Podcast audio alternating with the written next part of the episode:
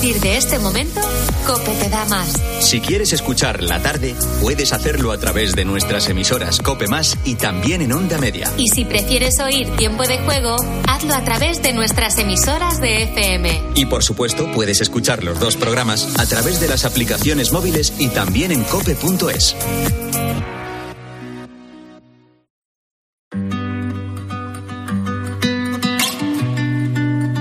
Pilar Cisneros y Fernando de Aro. La tarde. Cope, estar informado.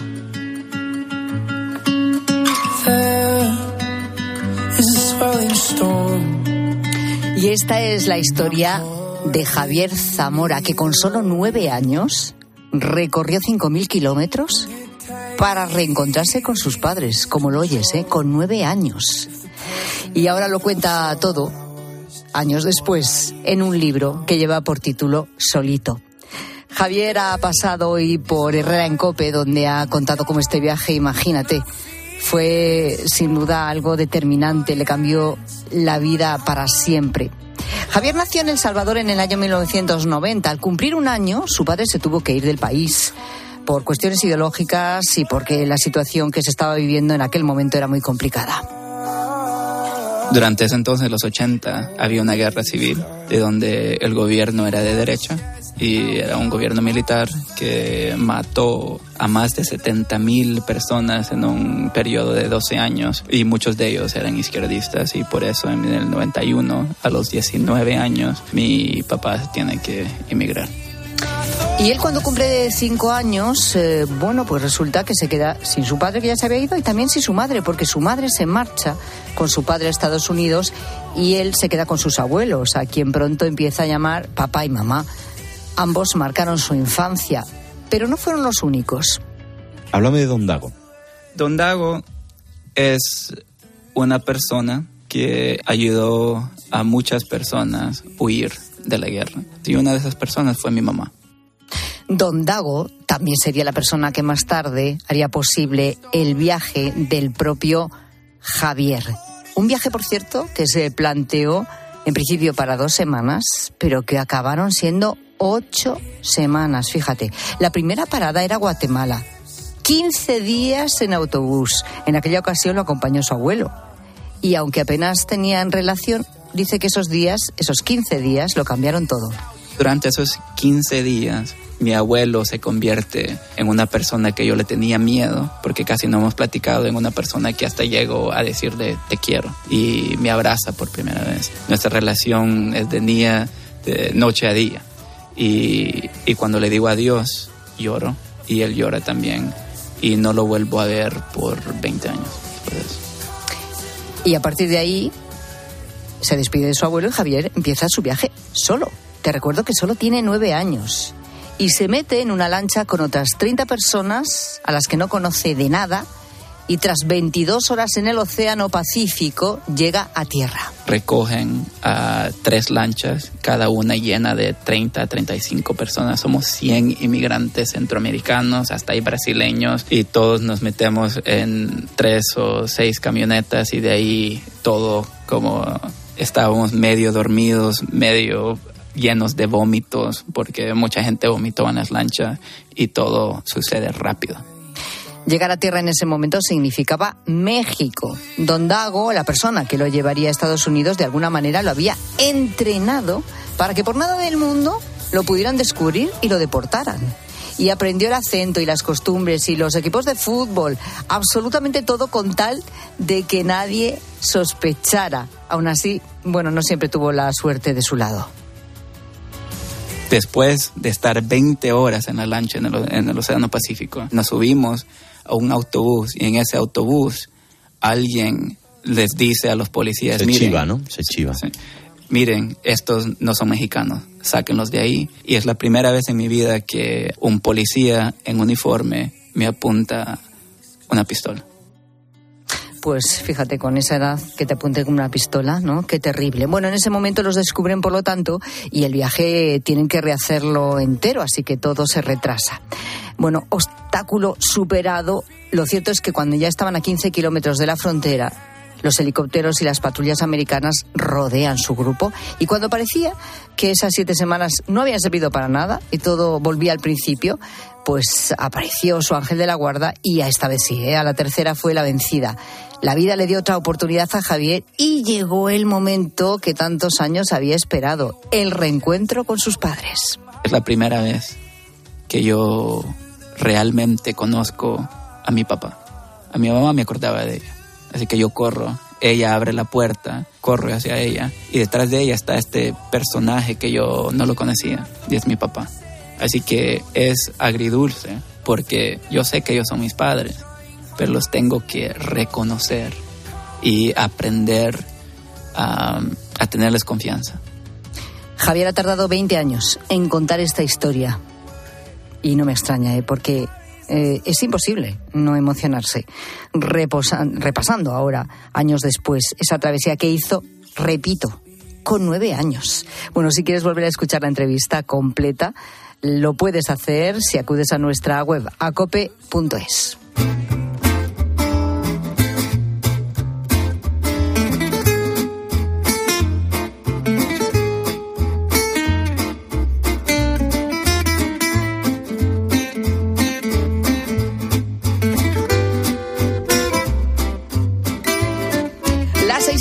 y 36 minutos, ahora menos en Canarias. Insisto en la pregunta que estamos haciendo hoy, que te estamos haciendo hoy a ti que nos escuchas. ¿Cuántas alarmas necesitas para despertarte cada mañana?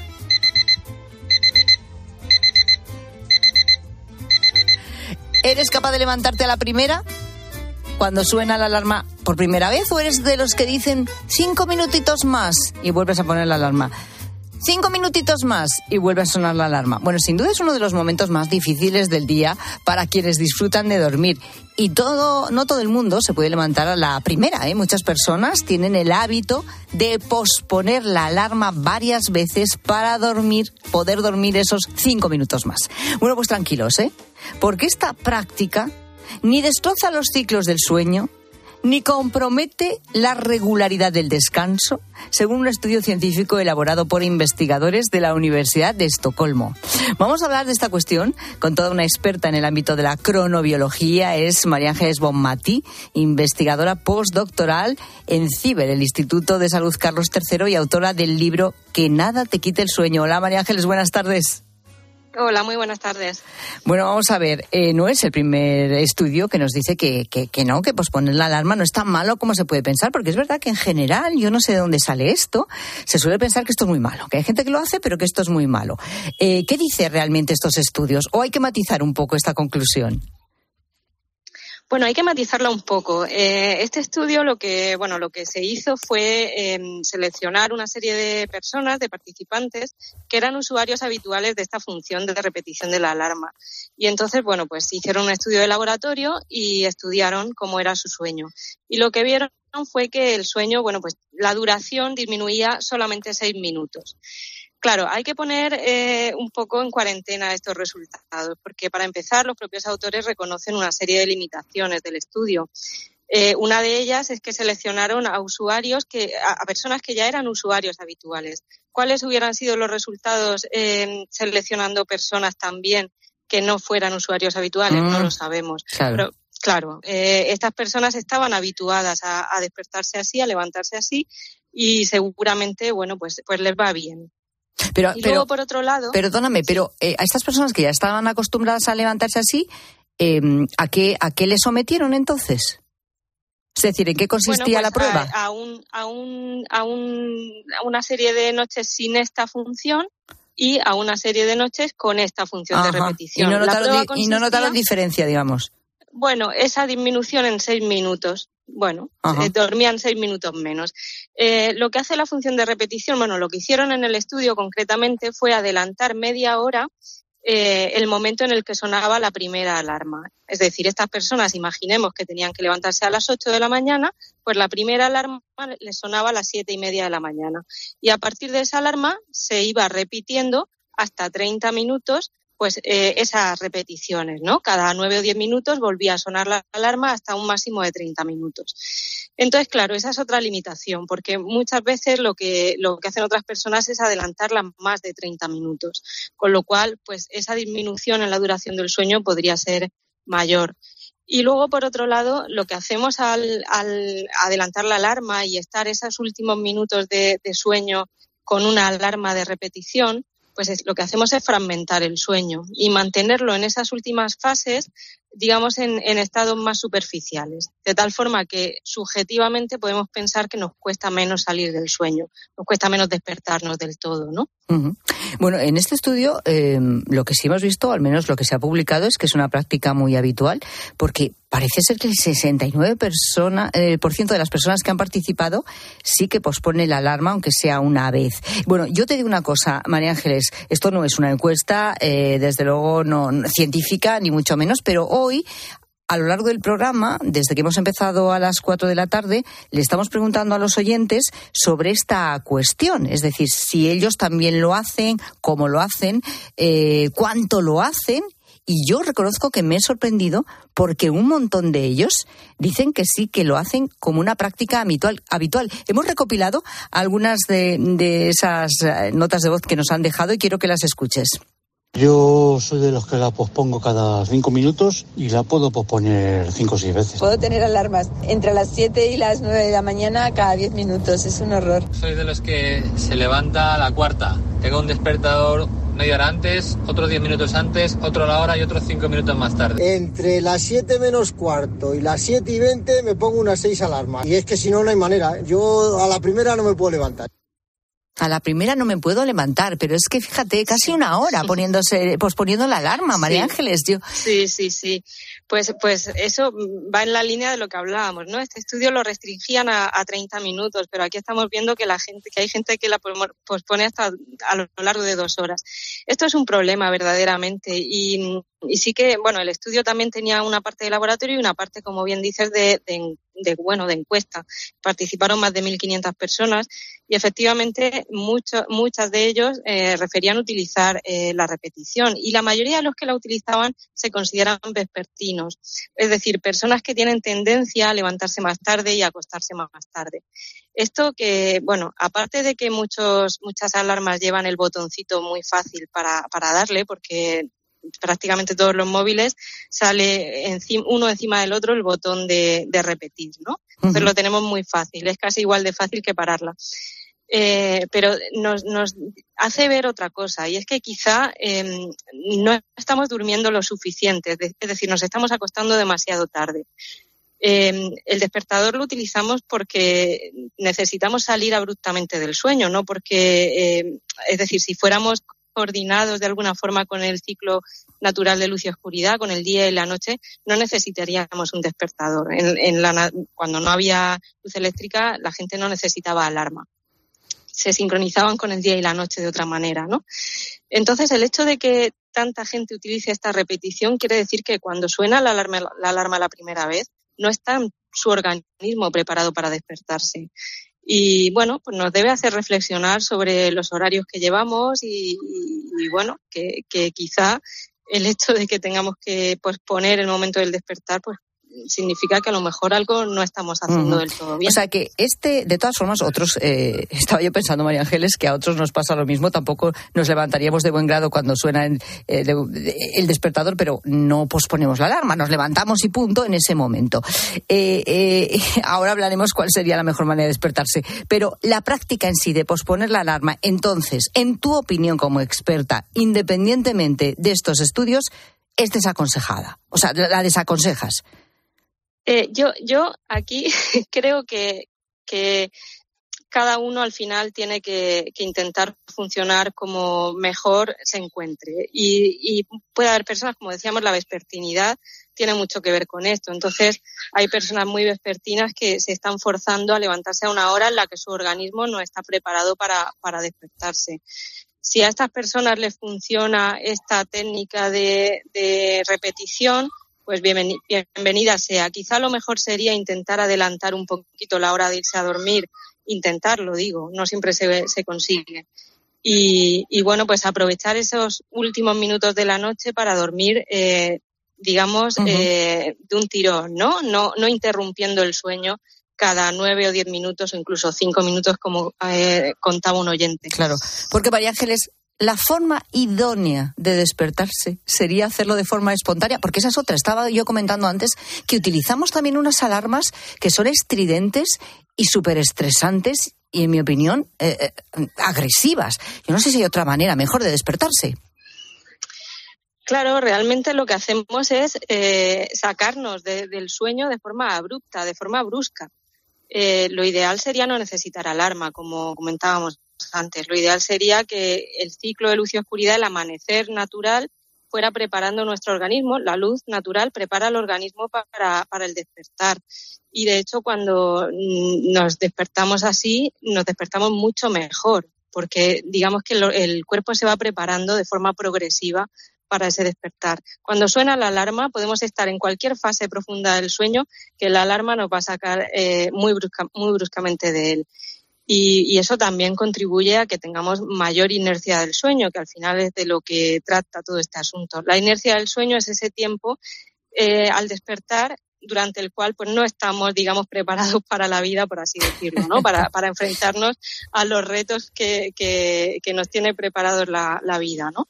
Entonces nuestro rendimiento cognitivo es, eh, está un poquito mermado, mm, tenemos más probabilidad de tener un accidente, eh, bueno, en fin, o de hacer algo mal, de cometer un error, no tiene por qué ser un accidente, ¿no? Pero digamos que nuestro rendimiento cognitivo y el físico están mermados durante esos primeros minutos o incluso esa primera media hora tras el despertar. Ya lo creo. Es un poco lo que, lo que, se, lo que se ha estudiado en este trabajo de, de la repetición de la alarma. Parece que eso eh, mejora un poquito con lo de la repetición, ¿no? Realmente lo que estamos haciendo es ir despertándonos poquito a poco.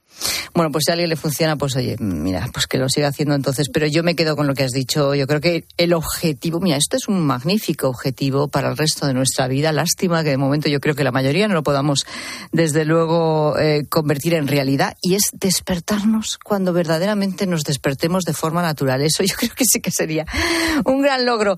Eh, María Ángeles Bonmatí, muchas gracias y buenas tardes. Muchas gracias a vosotros. Un saludo. Pilar Cisneros y Fernando de Aro. La tarde. Cope. Estar informado. ¿Y si dejas de escuchar esto?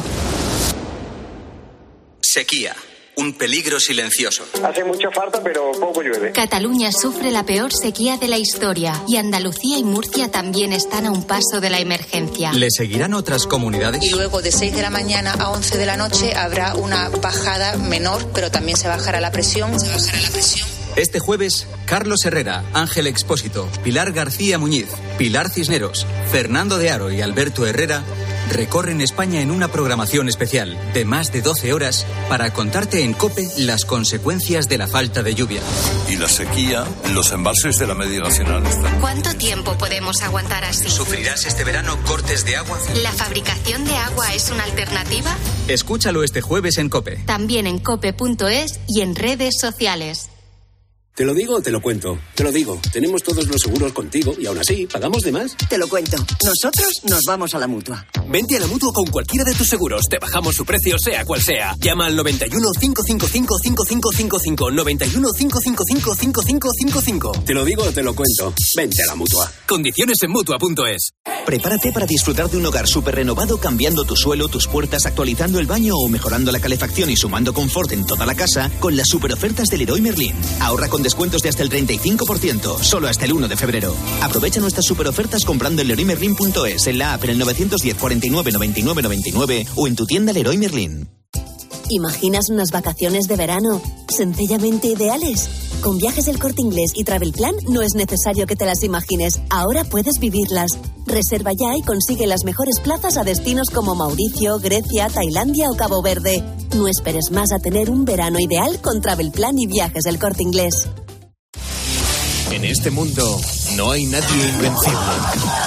Y Jean-Claude Van Damme conoce sus puntos débiles. Únicamente podrás acabar con él en el ring. Kickboxer. El domingo a las 12 menos cuarto de la noche en 13. Escuchas la tarde. Y recuerda, la mejor experiencia y el mejor sonido solo los encuentras en cope.es y en la aplicación móvil. Descárgatela. En CaixaBank estamos presentes en más de 2.200 municipios y contamos con ofimóviles en 783 poblaciones y más de 1.600 gestores senior para que nadie se quede atrás. Porque estamos comprometidos con la inclusión financiera y queremos estar cerca de las personas para todo lo que importa. CaixaBank, tú y yo, nosotros. Que cuando llegas a la cocina no recuerdas a qué ibas es tan cierto como que en Aldi 9 de cada 10 clientes apuestan por nuestros frescos. Vente a Aldi y disfruta hoy y siempre de precios bajos, como la pera conferencia a solo 1,69 el kilo. Más información en aldi.es. Así de fácil, así de Aldi. La avería del coche, la universidad de Ana. No sé cómo voy a llegar a fin de mes. Tranquilo. Si alquilas tu piso con alquiler seguro, puedes solicitar el adelanto de hasta tres años de renta para hacer frente a imprevistos económicos o nuevos proyectos. Infórmate en alquilerseguro.es o en el 910 775 775. Alquiler seguro. La revolución del alquiler. Estas llamadas son incidencias reales. No sé qué pasa, me, me está entrando agua por el techo. El calentador que no funciona. No hay luz y se me está descongelando todo. En estos momentos, ¿qué seguro de hogar elegirías? Mafre, la aseguradora de más confianza en España. Ahora, con la facilidad de pagar mes a mes. La noche, la radio deportiva tiene un referente. Bueno, luego existe la posibilidad de que haya quien en esta tertulia piense que a lo mejor Xavi no llega ni a junio. Eso dependerá de los resultados. Yo claro, eh, pero es que en la dinámica del Barça, y, Paco... Y, de, y de la porta, a mí me parece que... Escucha a Juanma Castaño en el partidazo de COPE. De lunes a viernes, desde las once y media de la noche. El número uno del deporte.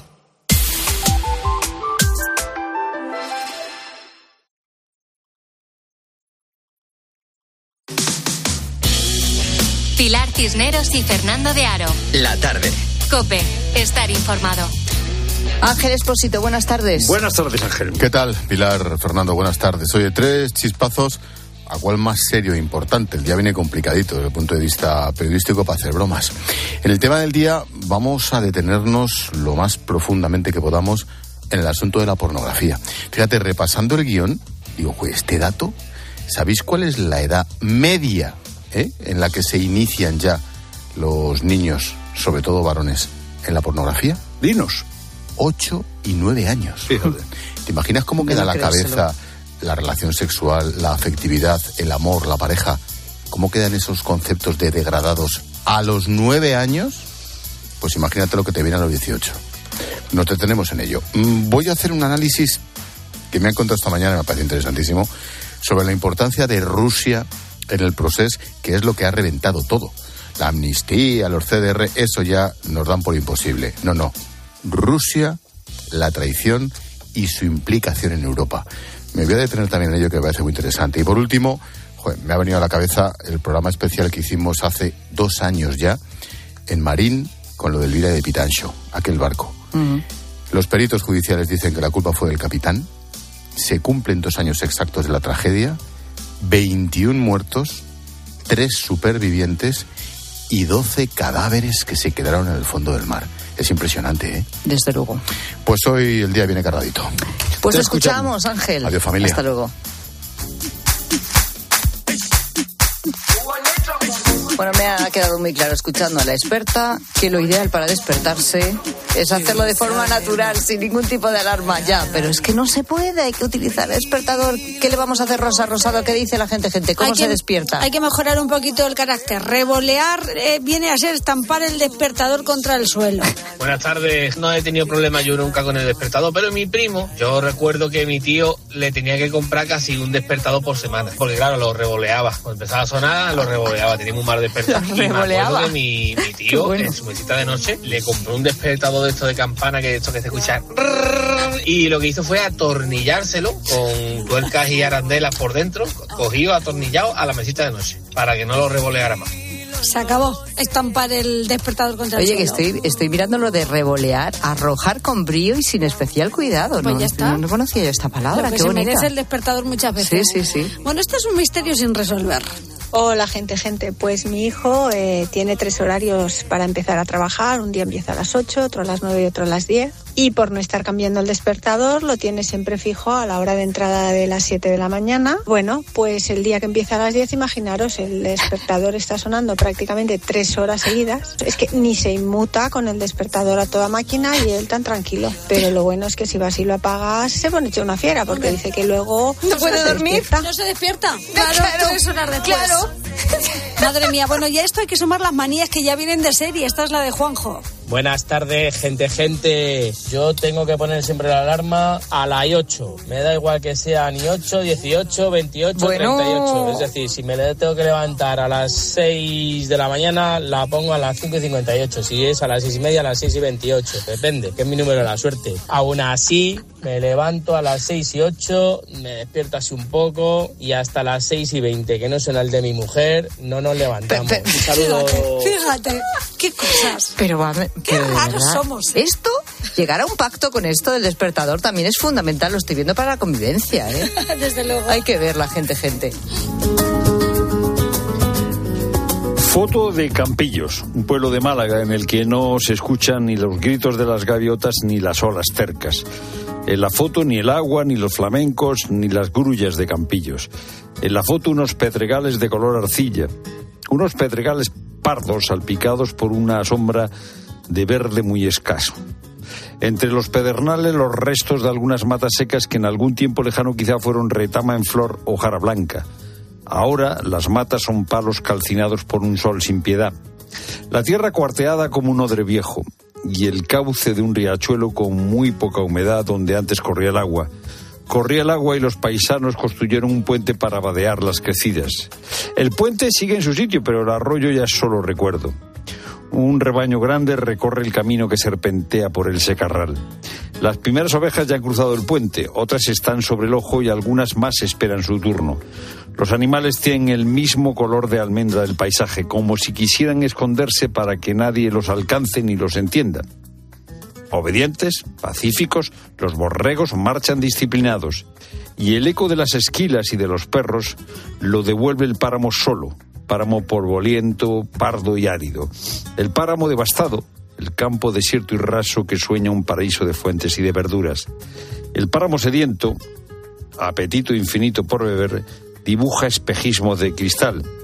Las ovejas no consiguen levantar arena alguna. Tan abandonada, tan ayuna está la tierra de compañía. Tan desamparada, está la tierra.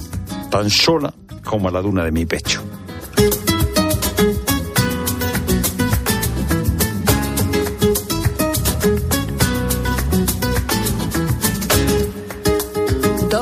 Para las siete, cae la tarde, la radio sigue y llega ya la linterna con Ángel Espósito.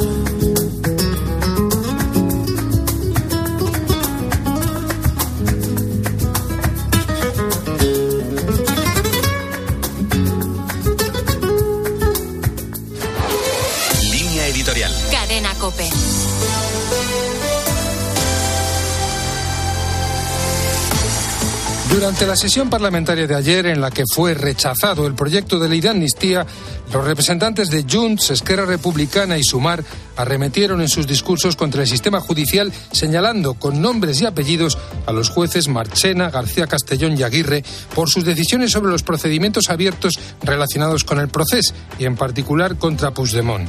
La gravedad de las acusaciones vertidas contra esos jueces, a los que se calificó de prevaricadores y responsables de la politización de la justicia, se suma el hecho de que la presidenta del Congreso, Francina Armengol, no exigiera los diputados el más elemental respeto al Poder Judicial y el obligado decoro parlamentario, solicitando que se retiraran las graves acusaciones de las actas de la sesión.